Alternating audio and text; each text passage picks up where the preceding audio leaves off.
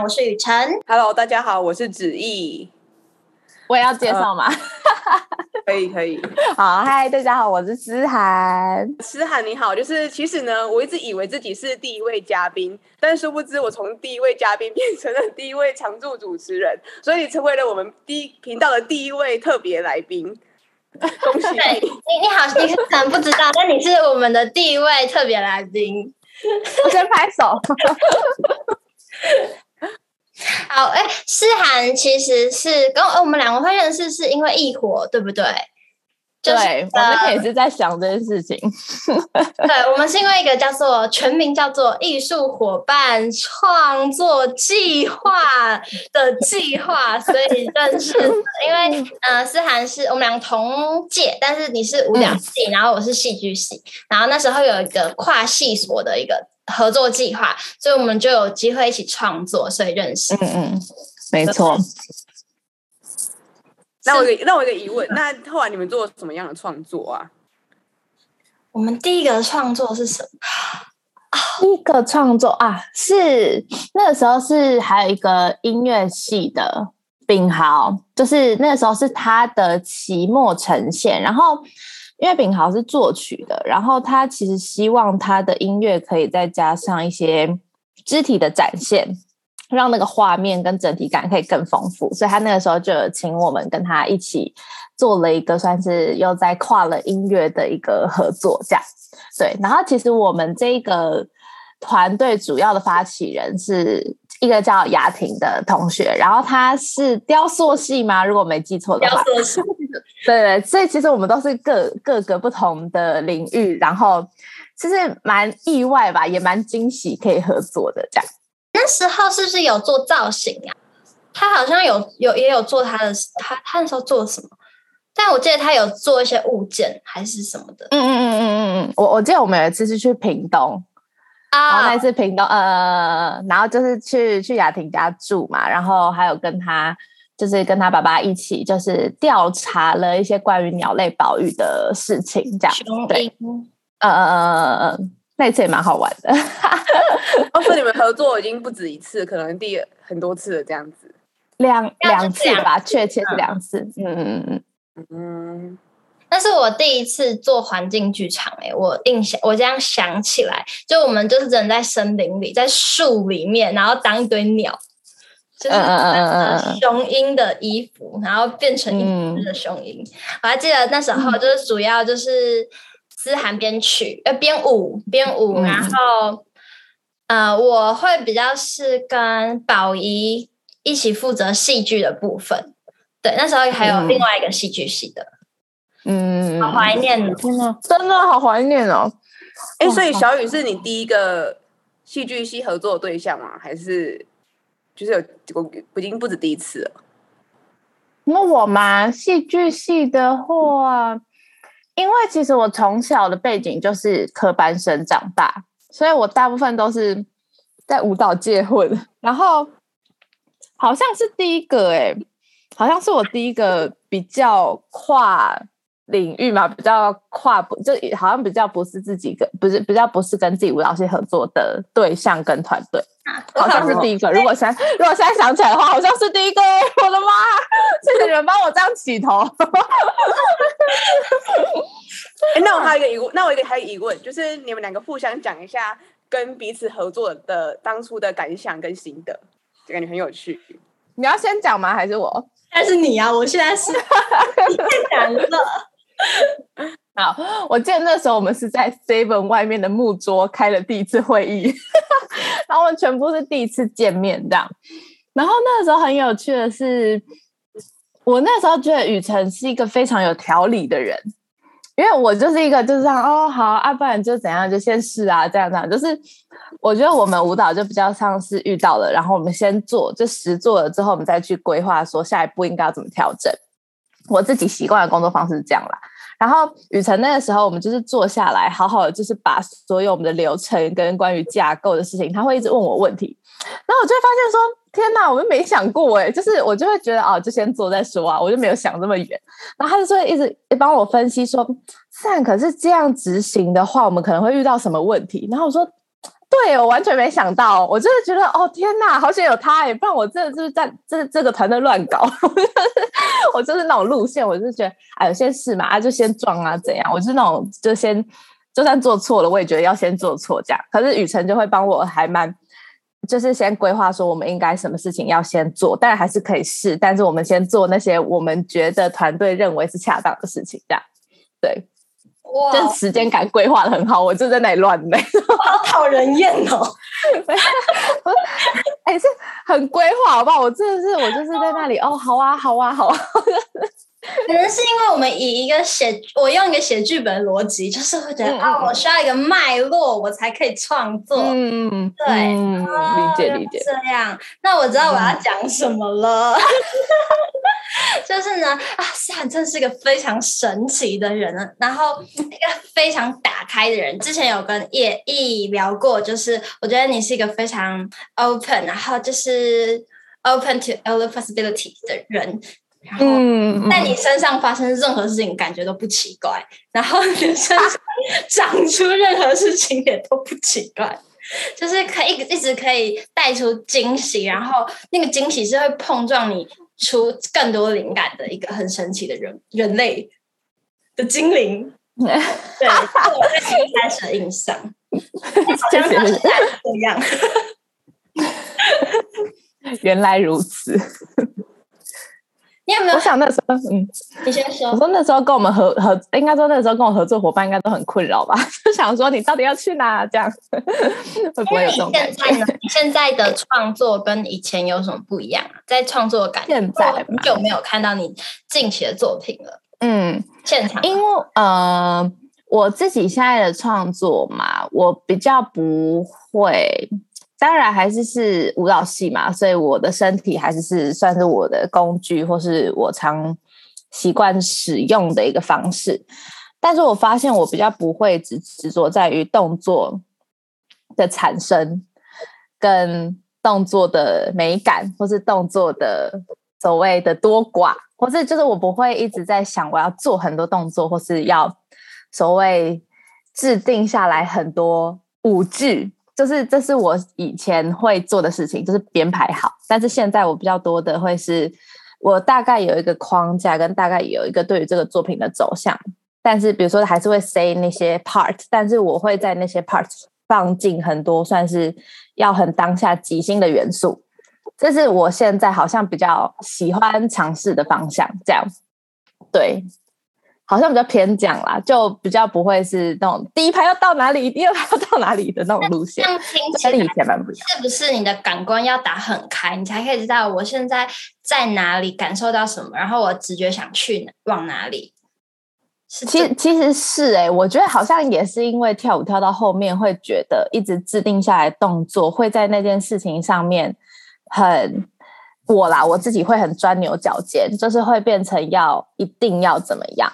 但我会发现这件事情会制约我在于创作的某些直觉跟想象，就会变成我好像就会一直往那个就是里面钻钻钻钻到，我就觉得我一定要这个样子。但是其实如果我再退一步，再把那件事情打开一点，我希望我就保留我自己在那个当下可以决定的瞬间，因为那件事情好像也比较有机吧，就是会觉得好像有比较多可能性跟比较多，我觉得算也算惊喜吧。就我不希望所有事情都是。Say 好，然后我们去执行。我不希望我只是跳舞的时候变成是一个执行者，这件事情对我来说很，我觉得会很困扰啦。对。那我想问，就是如果是用编舞的角度的话呢？嗯你也会让你的舞者，就是假设，因为你很对自己身体很熟悉，我可能知道哦，我我跳我自己编的舞，我那个当下，我相信他会给我惊喜。可是如果是你请你的舞者们，就是你有可能会相信他们就，哦这一段你们就可以往哪一个方向去做自己的即兴吗？还是就会不一样？会，我觉得我现在要慢慢放下这件事情。那怎样放下嘛？就是我一开始其实也是一个蛮。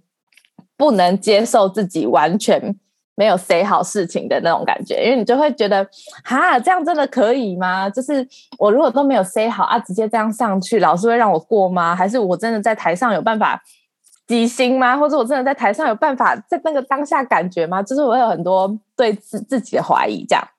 然后反倒这件事情放到舞者身上，其实也会，就也会想说，我现在让他们就这样去到那里是可以的吗？我现在就让他们全部人都这样不动是可以的吗？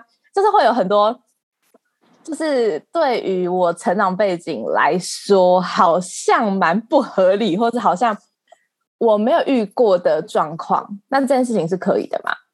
就会开始自我批判嘛，就会有很多以前自己看过的那些经验来说，好像可行吗？可呃不行吗？这样。但我后续就会觉得，为什么要一直抓住自己的那些坚持？就是，就是我现在一直在想的事情，就是我如果一直抓住自己的坚持的话，那好像我就会一直在那个框架里面，没有更多可以去看到那些事情可能可以走出去的可能性。那如果他今天就直接，这舞者就直接要破除我的框架，就要去其他的地方，那为什么不行？为什么我要这么？盯住那个事情，就是他还是是在我的框架里面，只是他去了又多长了一个角嘛。但这件事情说不定对我来说是好的，为什么我要直接只守着这个圆不不放下？所以我发现后续我会挑那种还蛮灵活的舞者，就是很爱玩的舞者，就是他不会去很在意所谓是非对错的舞者，他们就会。一直跟我讨论，然后一直玩，他们也在过程中不会一直说：“哎，思涵，所以你这个要不要？你这个是不是要塞下来？你是不是要怎样？”就会变成我们在整个创作过程中，很像是在游戏当中一点一点的拼凑出我对于这个作品的想象。这样，所以后续我觉得就舞者啦，舞者要 很敢玩，这样 会有就是玩过头了，让你事后觉得天哪，这不是我的舞的这种状况。哦我想一下哦。哦，我上次就有编了一个作品，然后那个时候是用了即时投影，就是用手机，然后即时投影这样。然后其实一开始我就有点想要。就是讽刺关于网络媒体这件事情，所以其实我就很希望他们玩开，但当然有好，就有也有一阵子是就是玩到他们就是一直在用那个滤镜，一直要用怎样，一直要用怎样，然后很忽略身体这件事情，就变成他们一直在只有聚焦在脸部，但是身体都没有在动，然后这件事情也会就会变成说他们的。身体跟整个人的表演会被制约在只有脸部，因为为了要符合那个手机，所以就会变成这件事情，也让我反过来思考说，好像这也是一个可能性，怎么样让这个东西可以，就是比如说这个东西手机的这个投射可以放到全身，它有没有办法变到更扩张或是怎么样？但是如果他们没有这样玩的话，我也会，就是我也不知道会有那个可以。更改进的可能性，或是更下一步的可能性，所以我觉得也很感谢他们有玩到一个就是疯掉，玩到一个不在我逻辑里面的事情，才让我发现说，哦，其实这点可能是下一个可以利用的地方，或是下一个可以减少吗？或是下一个可以再往前一步的地方，这样。所以我觉得都先玩到爆再说。我现在，我现在创作都会说，你们就先玩到坏掉，然后我们再想说要怎么样改，这样。你会是那种，对因为你刚才说改是在每一场，假设你今天巡演好了，或者是假设我今天要演四场，嗯、你会在每一场之间想要改的的那种编舞者吗？嗯、就是例如说，哦，这里我就觉得这一 part 不对，我想要改，还是你会觉得，呃，已经已经上了舞台了，那就都这样？嗯，我觉得，我觉得我现在会等我自己那个真的很想要改的那个声音出来。就有的时候你会有一种，就是说内心那种小闷闷，就是，嗯，这这个要要改吗？好像也不错，嗯，就是好像也还好。可是那个屁股没有真的很想要去做这件事情的时候，我不会很果断的直接说这一段我不要，或者这一段要怎样。因为当我自己还在犹豫的时候，我会跟他们讨论说，哎，那这一段有没有可能还可以怎么样？那如果我就还是会以舞者的状况跟舞者对于这首舞的熟悉度为。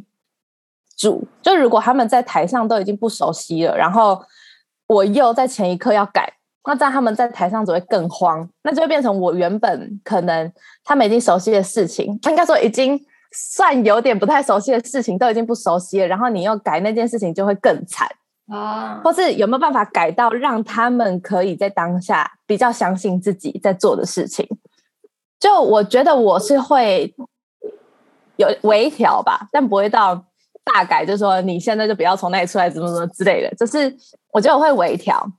如果这件事情真的就是遇到巡演或者遇到要持续下去的状况的话，但我通常是不太会，就是还要集合大家那种，说是怎样要要再跳一次啊的那一种，因为我会觉得休息这件事情是很重要的。就是要让他们脑袋净空休息，这件事情是很重要的。嗯，黄子毅有没有听到？休息是很重要的，因为是一个非常热爱运动的人，他很常把自己的身体就是用到坏掉，就是完全坏掉，然后还说嗯，今天好一点的，我还是可以去练一下跑那种，很需要、哦。不能这样哦。我教练都说练太多比练太少还要惨，是真的。我后来真的有嗯很有这种感觉，嗯、所以就觉得。就是有时候让自己再重新充电再出发是一件蛮重要的事情，这样子。嗯，对。因为我也觉得是因为，嗯，好，你说，你说，没关系，没关系，你继续，你继续。我说我其实也是因为去年三个月就是升三节那疫情的时间，我才想了很多事情。但我原本也是一直那种冲冲冲冲冲冲，不能就是 schedule 一定要接着下一个的那种，然后。我只要有一天休假日，我是会在家里无敌焦虑的那一种，我就会觉得天哪，我今天都没事做哎，啊怎么办？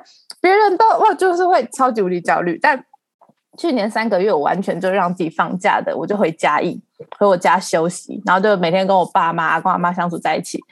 我就发现说，其实这样的放空，在我的人生当中，或是在我的过程当中是非常重要的。那为什么我？不要一个礼拜，或是每一天都有让自己有一个喘气的时间，而选择要这样冲冲冲呢？就是我对我，我觉得我反省很多啦。对，对，就可以看得出来，就是你做一大堆事情。就是我稍微请小雨给我看一下你的简历，就是发现你做超多，就是从青年大使，然后还有去什么台东驻驻村，就觉得哇塞，你这是一个生活怎么会有这些东西，超多经历的人。对，嗯。然后啊，我比较好奇的是，就是你是怎么选上外交青年大使这一个？就是因为我知道我我有甄选过，然后我是应该是在你的前一年我有去甄选。他好像有一种是语言，一种是表演，诶，是你的才艺的。但我猜你应该是两个都很好，但我选你，我猜你应该是用才艺啊，是吗？是用对，我是才艺组，对对对对。那你们当，所以你们真的有去就是别的国家，然后你就当场就是表演你的舞蹈这样子吗？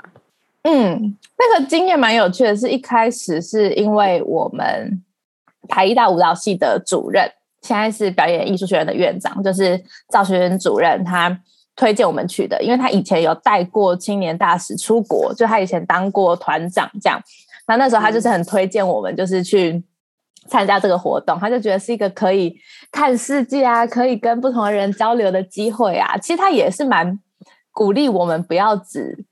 在自己的学校，就是做那些所谓我们平常要做的那些训练。他希望我们有更多不同接触外面的机会。所以那时候也是听他这样讲，就想说哦，可以拿可以拿国家的钱出去玩，好像蛮好的。这样，然后就想说，好，好去报名看看好了。这样，然后因为其实那个时候我有点。怠惰，就是我那个时候对于报名这件事情，就是有点提不起平均，很麻烦嘛，又要写推荐函，又要整理自己的什么简历，然后要怎样，我就觉得好累。然后那个时候就是刚好我有一个朋友，他就非常想去，他就一直拖着我说：“哎、欸，啊你那个用了没？啊那个要截止了，你用了没？你去找你们主任写推荐信了没？”他就是一直催我，催到最后，因为我那阵子状态比较累，就比较不好，然后催到我就觉得好了好了，用一下用一下用一下，我觉得好像，我有那个我朋友也一直催我，反正最后我们就有去这样。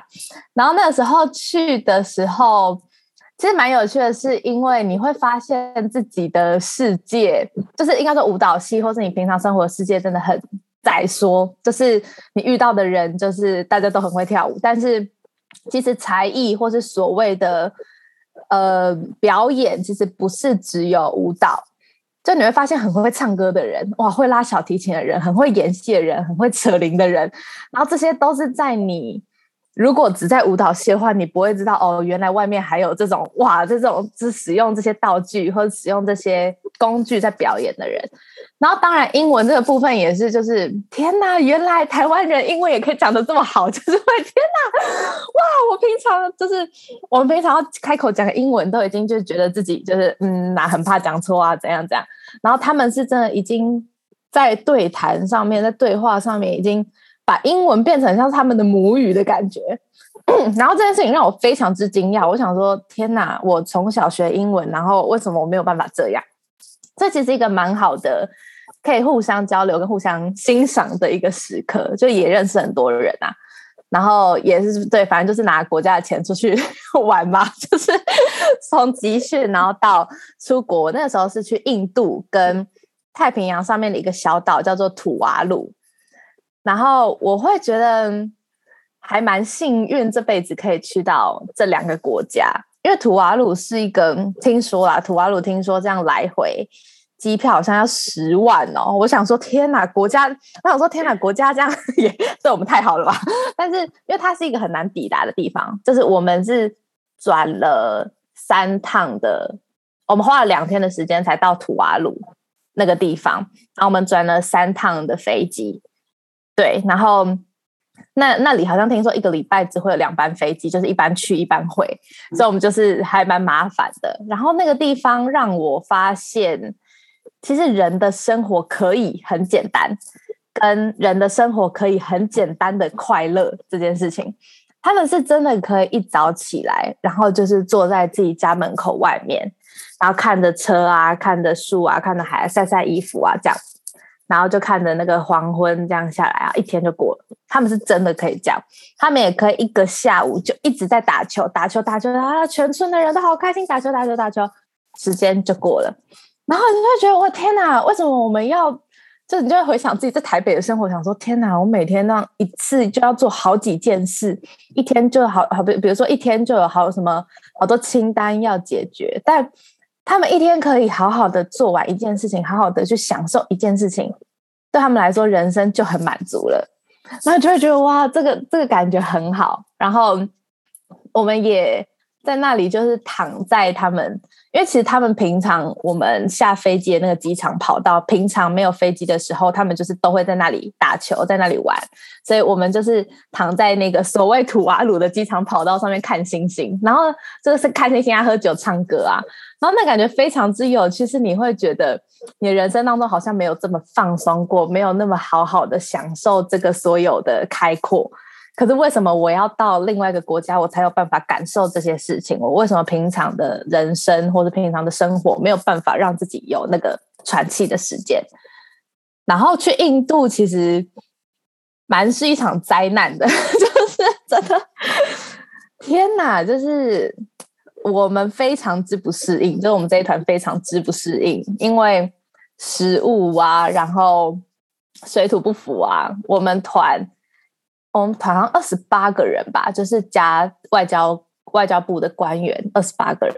我们整团二十八个人，只有两个人是去印度从头到尾都没事的这样回来。我们每个人至少不是有拉肚子，不然就是肠胃炎，就是吐，就是不舒服，就是各种状况。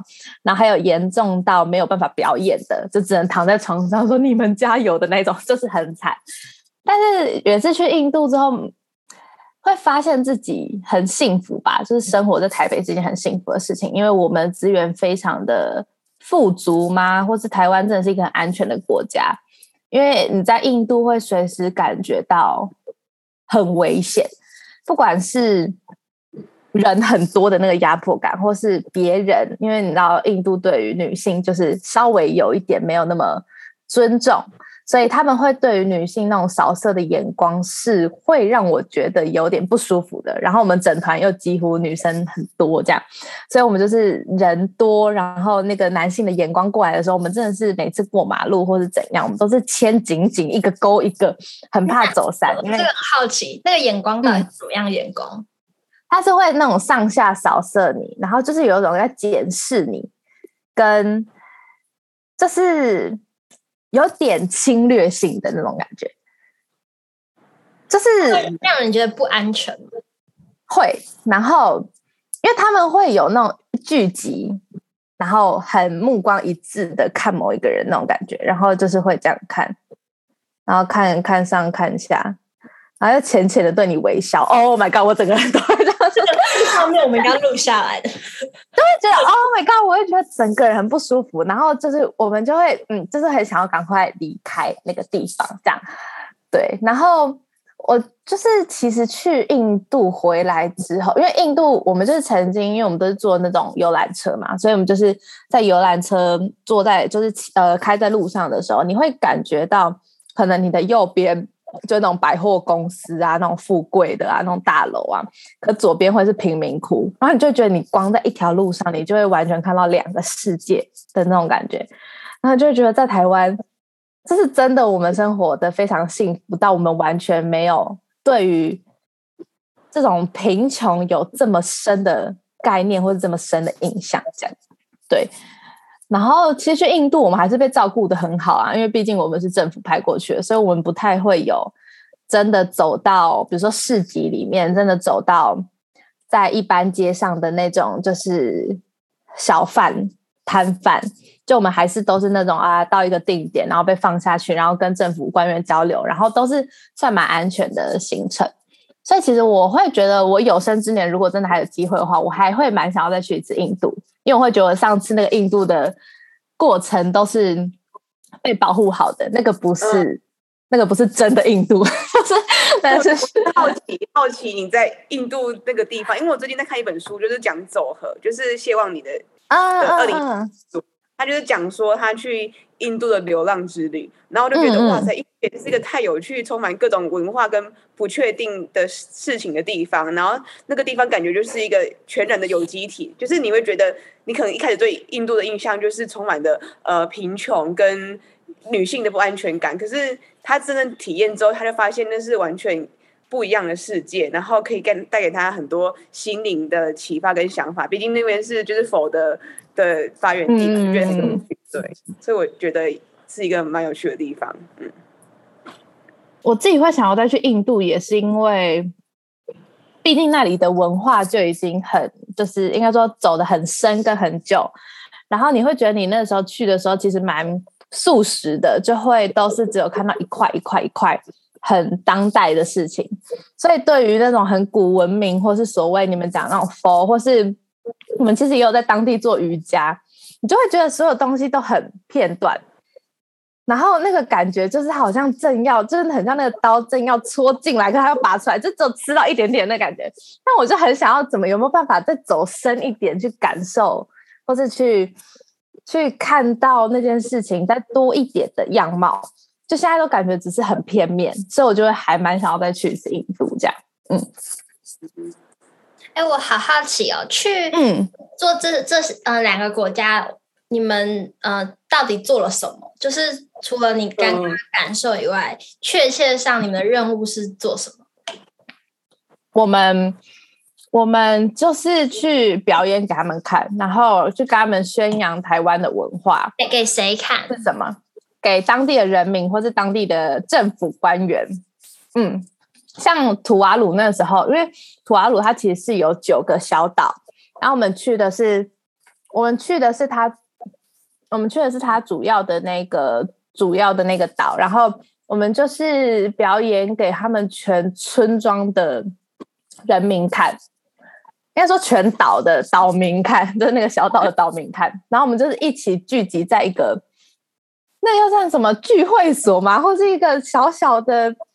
这也没有门，然后就是一个很扩散的，就是大家都是这样自由进出的一个集合地，有点算，可是它有屋顶，就是一个蛮奇妙。他们平常都会在那里就是交流的地方。然后我们就是那时候最有趣的是，就是完全就是环境剧场，我们没有所谓的舞台，没有所谓的幕，没有所谓的。音响设备，我们全部都是当下，然后想说怎么办，要去找谁借，然后那件事情都非常之可怕。就是我们到演出的前四个小时，我们去到那个场地，看到一片空的时候，我们就全部人这样，等一下要怎么办？嗯、我们等一下连走位都会穿帮的那种人，就想说我们把有一些穿场啊，现在也没有办法穿场，那、怎么办？我们就现场哦，直接很多人就改舞啊，这样。就直接改位置啊！本来可能这一段他就是必须要从右舞台穿到左舞台，从左舞台出来，可现在就没有那个穿场啊？还是不然我们加一块幕吗？还是我们加一块那个背景的那个投影？还是你就不要穿场好了？你这段先不要跳，你下一段再从那个地方出来，这样就现场改很多事情。所以那个时候去土瓦鲁有趣的是这个样子，然后去印度很好，就是因为我们就在饭店演，然后。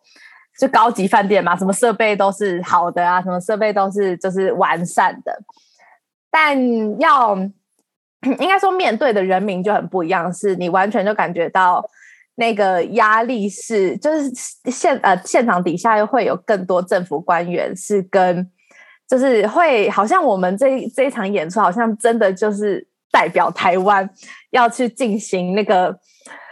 那个国民外交的那种 使命感，因为你会感觉到全部人就是这样穿西装，然后喝香槟、喝红酒，然后来跟你交流的时候说 “good good good” 哦，哇，就是那种就是非常的会让你觉得哇有点压力的那种，就跟去图瓦鲁那种小孩跟居民们那种。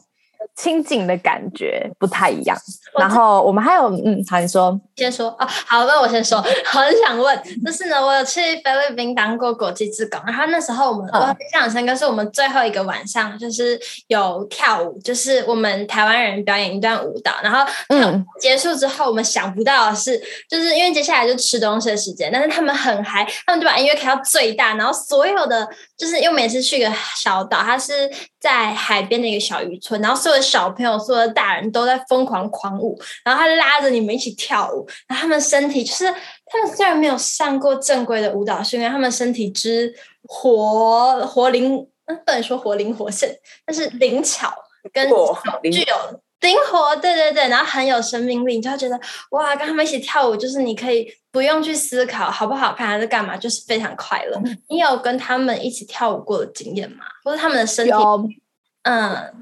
图瓦鲁的时候有，我们也是第一天去的时候，因为我们这也是算是蛮贵宾嘛，就是我们讲啊，就从台湾来的，我们要办一场 party 这样，然后真的很嗨。晚上的时候，他们就会给我们看很多表演，比如说大家一起，那时候就是他们岛上会有那种就是组成那种舞蹈队，然后是打鼓的。然后他们就会表演给我们看，然后最后当然就是会反应越来越热烈嘛。然后就是他们的就是岛民们也就受不了，就会开始这样跳跳跳跳跳起来，然后就会也可以邀邀请我们一起。然后就是我们就是都其实就只有扭而已哦，但你就会觉得天哪，整个人哇就沉浸在那个扭当中，然后你也完全不管，就是很快乐。然后。就是那个音乐，这样一直敲，一直敲，一直敲，那你就是真的跟着他一起，就不会不会很像我们学院拍片，一要到哪里，二要到哪里的那种很不舒服的感觉。我们就是啊，整个人都好松，那一起摇。土瓦鲁的音乐会是像哪一种啊？土瓦鲁的音乐吗？我们那时候蛮多是，他们好像是敲鼓，然后是有那种是木质的鼓嘛。对，所以他那个声音其实是蛮，对我来说其实是蛮，它是广的。就它不是只有咚咚咚，它是有种那个咚的那个感觉，它是对我来说是很接地气的啊！我不知道这个 这个形容是不是对的，然后又有点带一种清脆感，或是有一种清清香吗？要这样讲吗？就是一种清新感，一种森林那种大自然的清新感。